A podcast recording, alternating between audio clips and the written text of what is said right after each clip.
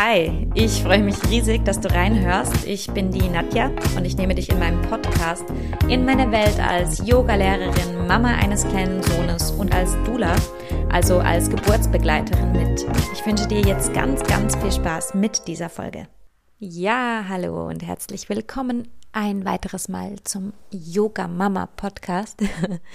Heute ähm, geht es um die Yoga Mama Geburtsvorbereitungsmethode. Und zwar einfach, weil ich diese Woche realisiert habe, dass ja viele Menschen, die mir folgen, ähm, die mir auch schon lange folgen, die mich, äh, die sich sehr für meine Arbeit interessieren, schlussendlich immer noch nicht genau wissen, ähm, um was es dabei geht. Und das darf natürlich nicht sein. Ähm, da habe ich was falsch gemacht, das muss man ganz klar so sagen. Denn ähm, ja, ich habe mich mit Sicherheit auch zurückgehalten. Ich mag das nämlich nicht, wenn ähm, auf Instagram-Accounts oder wo auch immer eigentlich nur Eigenwerbung gemacht wird und kein Mehrwert geboten wird.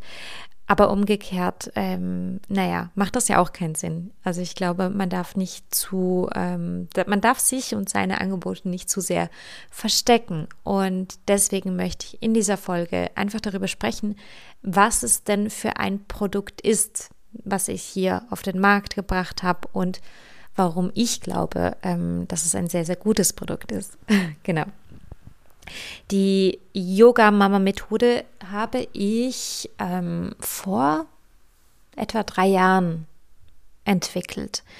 Und es war auch nicht so, dass ich mir überlegt habe, so, ich möchte eine weitere Geburtsverbreitungsmethode auf den Markt bringen, ähm, sondern das hat sich eher ergeben. Also mein Ziel war es nicht, so, ich mache jetzt ein Produkt, sondern ähm, das war ein ganz natürlicher Prozess. Ein Prozess aus meiner eigenen Erfahrung. Die allermeisten wissen ja, dass ähm, meine Schwangerschaft sehr, sehr schwierig war. Meine Geburtserfahrung, also die, meine Niederkunft, die, die Geburt meines Sohnes auch. Ähm, und ich möchte hier jetzt auch gar nicht mehr so groß im Detail drauf eingehen, weil man ja überall ähm, auf die Geschichte stößt. Ähm, Im Podcast, den ich mit Any Working Mom ähm, aufgenommen habe. Ähm, genau. Aber trotzdem ist es wichtig zu verstehen, dass eben, dass ich mich nicht so sehr mit Geburtsverbreitung befasst habe, als ich selbst schwanger war. Ich habe nicht ähm, ich habe nicht groß Hypnobirthing-Kurse besucht oder eine Doula gehabt, die mir zur Seite gestanden hätte. Ich glaube, ich, ich war eine ziemlich normale Schwangere mit ähm, wenig Erwartung eigentlich an die Geburt.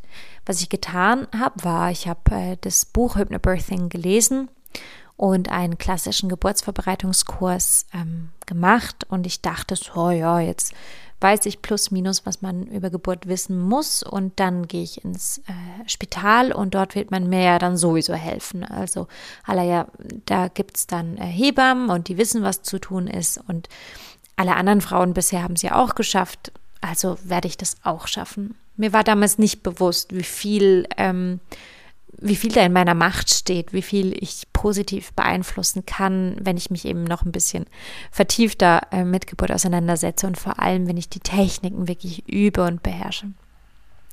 Genau. Ähm, es war dann so, dass meine Schwangerschaft wirklich ähm, nicht so toll war emotional. Ähm, physiologisch war alles super. Ähm, mir ging es gut. Ich war ja auch, ähm, wenn man so will, eine relativ junge Schwangere mit meinen 25 damals. Und ähm, ja, da war alles tipptopp, aber mir ging es nicht gut während der Schwangerschaft und ich war überhaupt nicht in meiner Mitte und ähm, von persönlichen Schicksalsschlägen äh, gefordert und hatte eigentlich schon da ein sehr schlechtes Gewissen meinem Kind gegenüber. Aller, ja, ich, ich, ich krieg's jetzt nicht mal gebacken, meinem Kind eine schöne Schwangerschaft ähm, zu, zu bescheren. Und bei der Geburt ging es dann ähnlich weiter. Also die Geburt war in dem Sinn überhaupt nicht selbstbestimmt. Ähm, ich habe einen etwa vierstündigen Filmriss. Ähm, und ja, ich bin da sehr high, wenn man so viel in diese Mutterschaft reingestolpert und wurde dann auch sehr schnell krank.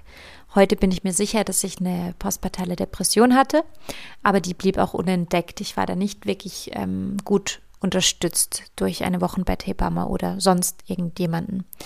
Ähm, in diesem sehr vulnerablen Umstand, also wo ich da war, ähm, ja, hat es natürlich auch nicht geholfen, dass man, ah, wann war das, etwa anderthalb Monate nach der Geburt festgestellt hat, dass ich ähm, falsch zusammengenäht wurde. Also ich hatte eine Dammverletzung, nur ersten Grades, also nicht, nicht schlimm, aber ich musste genäht werden und man hat meinen Damm da falsch zusammengenäht. Und ich musste dann anderthalb Monate nach der Geburt nochmal zu meiner Gynäkologin, die mich dann nochmal aufgeschnitten hat und neu zusammengenäht hat. Und das war damals, ich glaube, das war so der Triggerpunkt, ähm, der, der, wie das Pünktchen auf dem i, wo ich gemerkt habe, so, und jetzt geht gar nichts mehr. Ich ähm, bin dann psychisch, ähm, was heißt zusammengebrochen? Das war nicht so ein Zusammenbruch, vielleicht hätte das noch was gebracht, aber es war so ein stetiges schlechter und schlechter werden. Ich habe ganz stark abgenommen. Ich, ähm, ich habe nur noch 43 Kilo gewogen an irgendeinem Punkt und ähm, ich bin 1,64 äh, groß. Also es ist einfach zu wenig. ähm, und innerlich kam ich nicht mehr zur Ruhe. Ich glaube, das war das, was, mi was mich am meisten erschreckt hat. Also auch wenn mein Mann mit unserem Sohn spazieren gegangen ist und ich alleine war und, und ich war total müde und fix und fertig energetisch, habe ich nicht schlafen können. Ich habe nicht mehr in den Schlaf reingefunden. Ich hatte immer Herzrasen und, und mir war immer warm und ich habe mich immer getrieben gefühlt und fast so ein bisschen in so einem panischen State of Mind. Und ja, es war eigentlich klar, dass ich auf einen kompletten Kollaps zulaufe.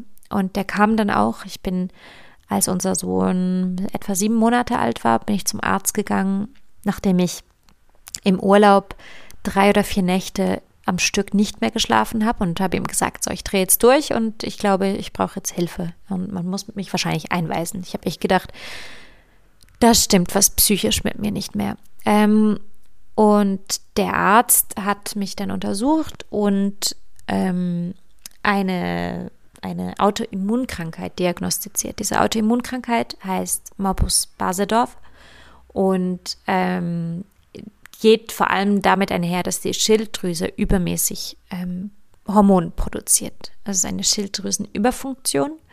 Und ähm, genau, man, man hat mir damals gesagt, das hat damit zu tun, dass das Immunsystem überreagiert und sich gegen sich selbst richtet und so die Schilddrüse angegriffen wird. Heute glaube ich das persönlich nicht mehr, aber genau, soweit der Stand.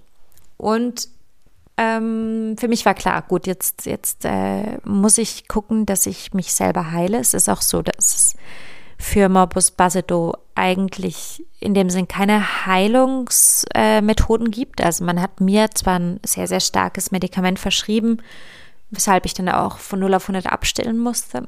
Ähm, aber dieses Medikament war nicht dazu da, irgendwie jetzt an die Ursache zu gehen, sondern um die Symptome zu bekämpfen und dem Körper damit ein bisschen Zeit einzuräumen, in der er sich selbst heilen kann.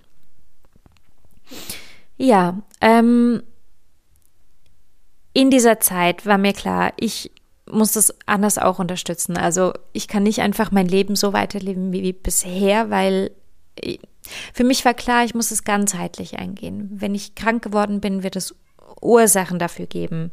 Und wenn ich einfach so weitermache, dann werde ich diesen Ursachen nicht gerecht. Und deswegen habe ich mich entschieden, meinen Job, der mich damals sehr gestresst hat, emotional zu künden. Ich habe damals als Reporterin ähm, bei einem großen Online-Magazin gearbeitet und mich auch sehr exponiert teilweise und ich konnte mit diesem Druck, vor allem mit diesem Hass, ähm, der mir ab und zu entgegenschlug, diesem Hass im Netz, dem man als Journalistin besonders ausgesetzt ist, mit dem konnte ich nicht mehr umgehen und habe gemerkt, gut, im Moment, ich bin so offen und so vulnerabel und ähm, habe jetzt dieses kleine, kleine Baby und bekomme Nachrichten voller Hass, das geht einfach nicht mehr. Ich muss jetzt kurz eine Pause haben und habe mich dann, nachdem ich erst ein paar Monate krankgeschrieben war, dann dazu entschieden, meine Stelle aufzugeben und stattdessen mich wirklich dieser Selbstheilung ähm,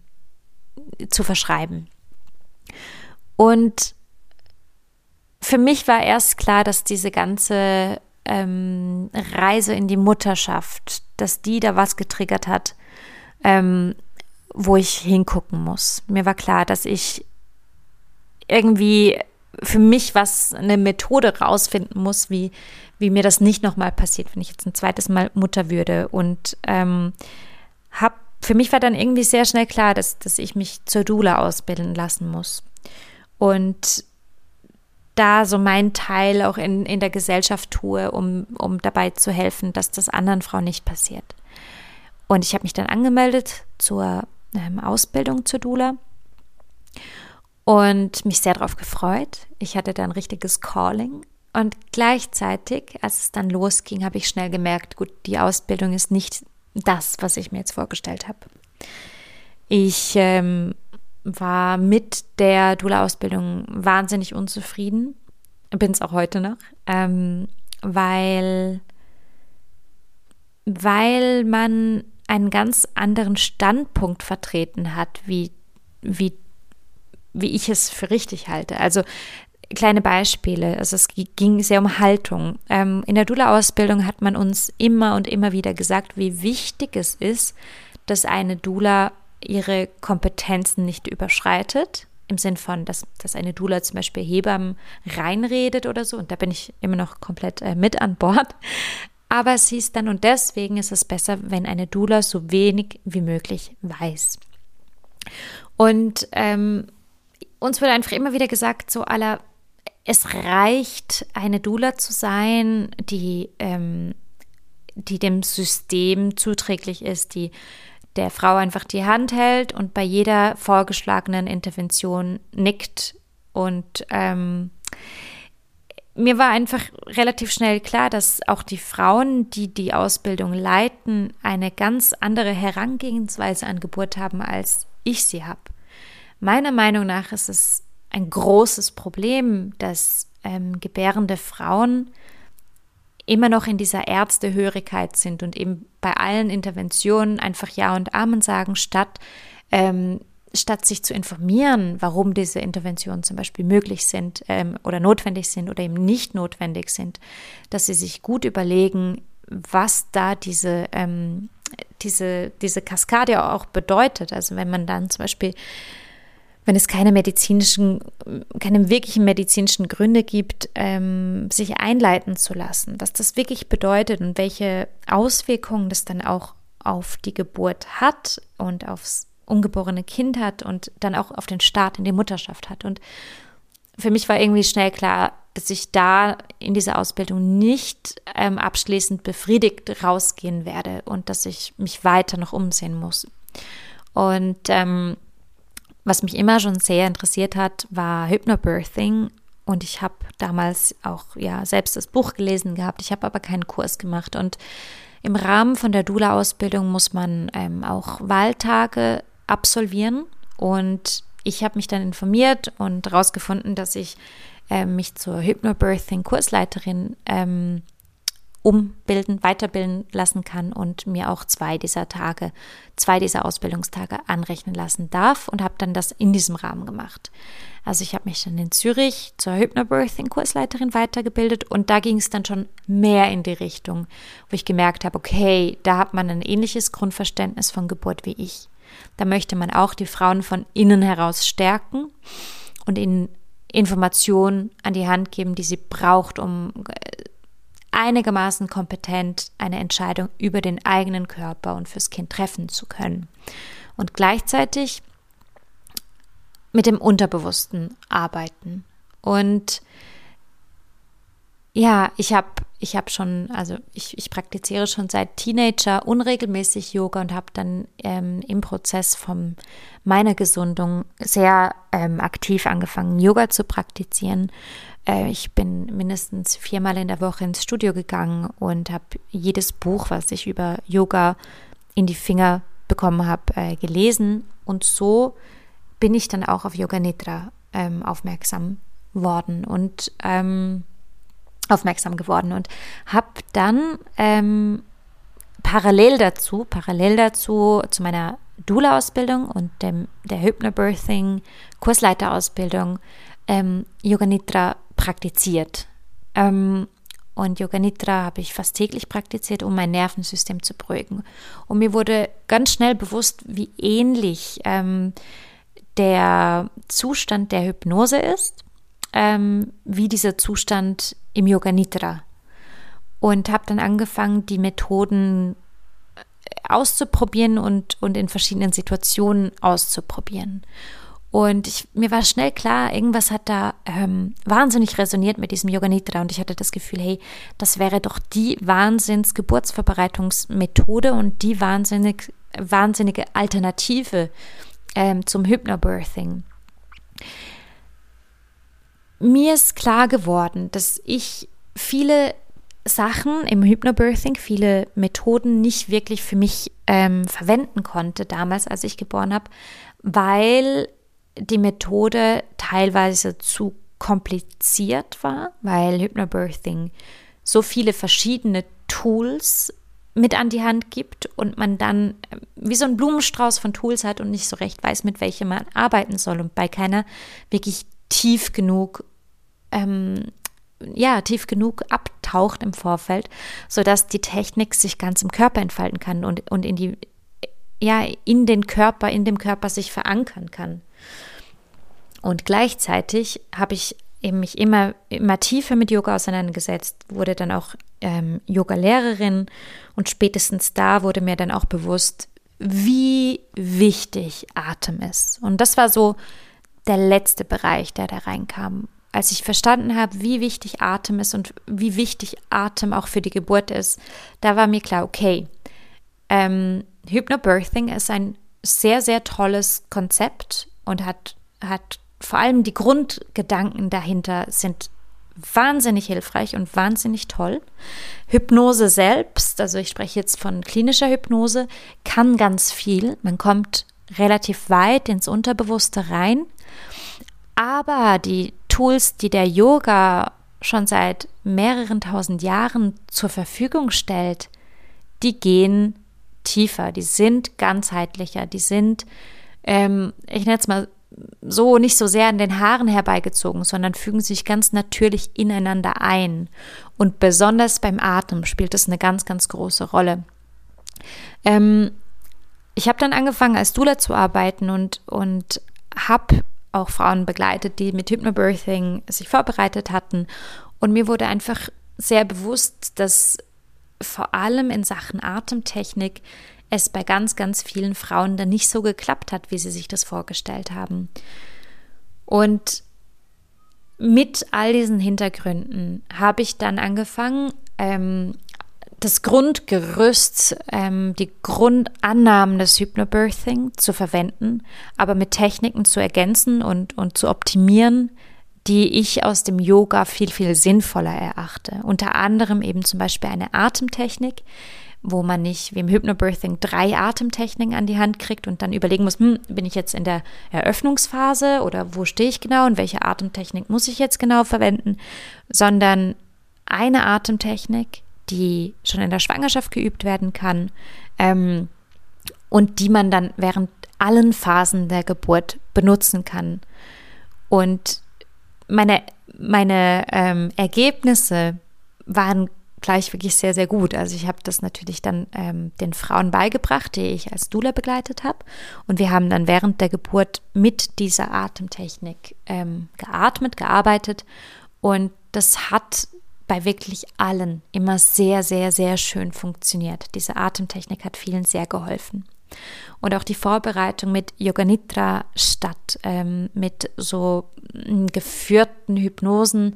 Ich finde, es sind ja fast schon oft so geführte Fantasiereisen eher, ähm, fand ich hilfreicher, fand ich potenter und viele Frauen konnten damit sehr, sehr gut arbeiten. Und der Vorteil von Yoga Nidra ist halt, dass man ähm, immer die gleichen Abfolgen hat und dadurch, dass man das immer wieder macht und immer wieder ähm, da reingeht, vertieft sich das automatisch immer mehr.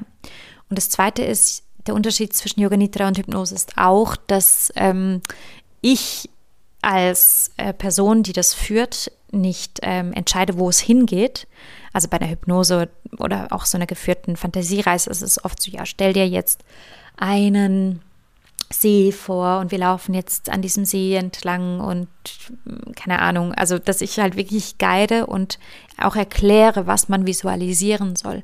Und bei Yoga Nidra ist das anders. Wir ähm, über verschiedene Tools äh, schaffen wir es, dass der Körper, also respektive das Gehirn, zwischen ähm, Alpha- und Theta-Zustand äh, wechselt und in so eine, einen Trance-Zustand geht.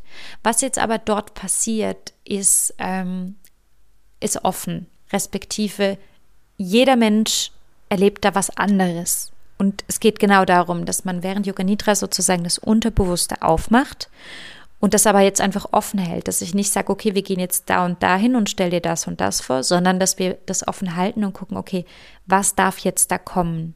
Und insofern ist Yoga Nidra ähm, viel individueller und viel selbstgesteuerter, als es Hypnose ist. Ähm, Yoga Nidra hat noch 100.000 Millionen, nein, so viel vielleicht nicht, aber viele, viele, viele andere Vorteile ähm, während der Schwangerschaft. Und es ist meine absolute Lieblingsmethode und ich werde jetzt hier nicht auf alles eingehen. Ähm, ich habe ein Buch über Yoga Nidra in der Schwangerschaft geschrieben. Wenn dich das interessiert, wenn dich das interessiert, wie du dich mit Yoga Nidra ähm, mit deinem Kind in Verbindung bringen kannst, dann kannst du das Buch überall im Buchhandel kaufen. Das heißt einfach Yoga Nidra in der Schwangerschaft. Oder ähm, du hörst dich auch hier durch den Podcast. Ich spreche immer wieder über Yoga Nidra und ähm, ja, du findest einen, einen Großteil dessen, was ich sonst auch über Yoga Nidra erzähle, unter anderem auch im Online-Kurs. Den Yoga Mama Online-Kurs gibt es auf meiner Webseite yogamama.ch. Genau. Ja, und so kam es so, dass ich relativ ähm, eine, eine relativ klare Vision davon entwickelt habe, wie ich finde, wie man sich am allerbesten eigentlich auf eine Geburt vorbereitet. Und ich, ich bin immer wieder von mir ausgegangen. Ich habe mir immer wieder überlegt, ja, mein, mein 25-jähriges Ich, das so ein bisschen keinen Plan hatte, keine Ahnung von, wie Geburt funktioniert. Was hätte ich damals gebraucht? Was hätte mir damals geholfen, ähm, so zu gebären, wie es für mich und mein Kind gut gewesen wäre? Und so habe ich dann diese Yoga-Mama-Methode entwickelt. Also die Yoga-Mama-Methode kurz zusammengefasst besteht wirklich aus ähm, den Grundannahmen, wie es auch das Hypnobirthing tut. Ich gehe dabei davon aus, dass jede Frau ähm, fähig ist, selbstbestimmt zu gebären, empowered zu gebären und ähm, gleichzeitig unterscheidet sich die Theorie aber ein bisschen vom Hypnobirthing. Ich distanziere mich zum Beispiel ähm, ganz klar davon, Aussagen zu machen, wie eine Geburt soll schmerzfrei sein oder Geburten können per se schmerzfrei sein. Das glaube ich nämlich nicht, nachdem ich viele ähm, Geburten begleitet habe. Aber ich sehe, warum es den Schmerz braucht. Und ich gebe dieses Wissen auch weiter. Also das ist zum Beispiel ein großer Unterschied von dem, wie Hypnobirthing arbeitet. Ich sehe, warum es den Schmerz braucht und gebe das weiter, so dass eine Frau überhaupt erst akzeptieren kann, dass es den braucht und so lernt, sich auf diesen Schmerz einzulassen. Und erst durch dieses Einlassen auf Schmerz kann Schmerz überhaupt gemanagt werden. Und darum geht es mir. Ich gebe nicht weiter, wie man Schmerz frei gebären kann, aber wie man mit Schmerz umgehen kann weil das hätte ich gebraucht. Ich habe mich hat es sehr gestört, dass mir immer wieder gesagt wurde, ja, wenn du dann entspannt atmest, dann hast du keine Schmerzen. Und dann habe ich gedacht, so, während der Geburt jetzt atme ich doch mit dieser Technik und ich habe aber richtig ordentlich Schmerz. Und ich wurde derart ähm, davon überrascht, weil man mir so oft gesagt hat, ja, wenn du, wenn du entspannt bist, dann tut es gar nicht weh. Und das habe ich einfach, ja, gemerkt, das möchte ich nicht machen. Ich möchte Frauen wirklich ganz pragmatisch auf die Geburt vorbereiten. Ich gebe in diesem Kurs nur weiter, was ich in der Praxis wirklich verifizieren konnte, wo ich gesehen habe, okay, das und das funktioniert. Nebst der Theorie gibt es so drei Grundpfeiler. und bei diesen drei Grundpfeilern, bei diesen drei Tools, mit denen ich arbeite, ähm, stütze ich mich ganz enorm aufs Yoga. Und das ist einmal Bewegung. Das erklärt sich, glaube ich, von selbst. Also in, im zum Beispiel Yoga Mama Online-Kurs gibt es ähm, drei lange Asana-Sequenzen, die in allen Bereichen der Schwangerschaft gemacht werden können, wo es darum geht, sich mit dem Körper in Verbindung zu bringen, in den Körper reinzugehen, ähm, auch den Körper zu spüren, wie er sich verändert und, und in Beziehung zu bleiben. Ich denke, das ist ganz klar, dass es wichtig ist. Ähm, das andere nach ähm, Bewegung ist Entspannung. Den Entspannungsteil, ähm, da arbeite ich eben besonders mit Yoga Nidra, auch mit gewissen anderen yogischen Entspannungstechniken, aber eben besonders mit Yoga Nidra, weil es einfach auf so vielen Ebenen so, so, so, so gut tut in der Schwangerschaft und eben auch auf die Geburt vorbereitet. Und der dritte ähm, Pfeiler, der ist Atem. Also Atem, Entspannung und Bewegung. Atem habe ich vorher auch schon erzählt, eben da ist klar, Pranayama, also yogische Atemtechniken, ähm, die, die gibt es schon sehr lange, die wurden über all diese Jahre immer wieder verbessert. Ähm, die können ganz stark, stark helfen. Wenn ich mich für ein Tool entscheiden müsste, wäre es die Atmung. Ähm, zum Glück muss ich das nicht. Die Kombination macht es nämlich sicher aus. Aber meiner Meinung nach äh, fehlt es in den allermeisten Geburtsvorbereitungsmethoden ähm, an, an einer richtigen guten Atemtechnik und auf an, an Vermittlung, wie man wirklich mit seinem Atem in Kontakt kommt. Weil es geht nicht darum, einfach, sagen wir mal, auf sechs ähm, einzuatmen und auf acht auszuatmen, wenn das für deine individuellen Atemorgane einfach äh, zu viel ist.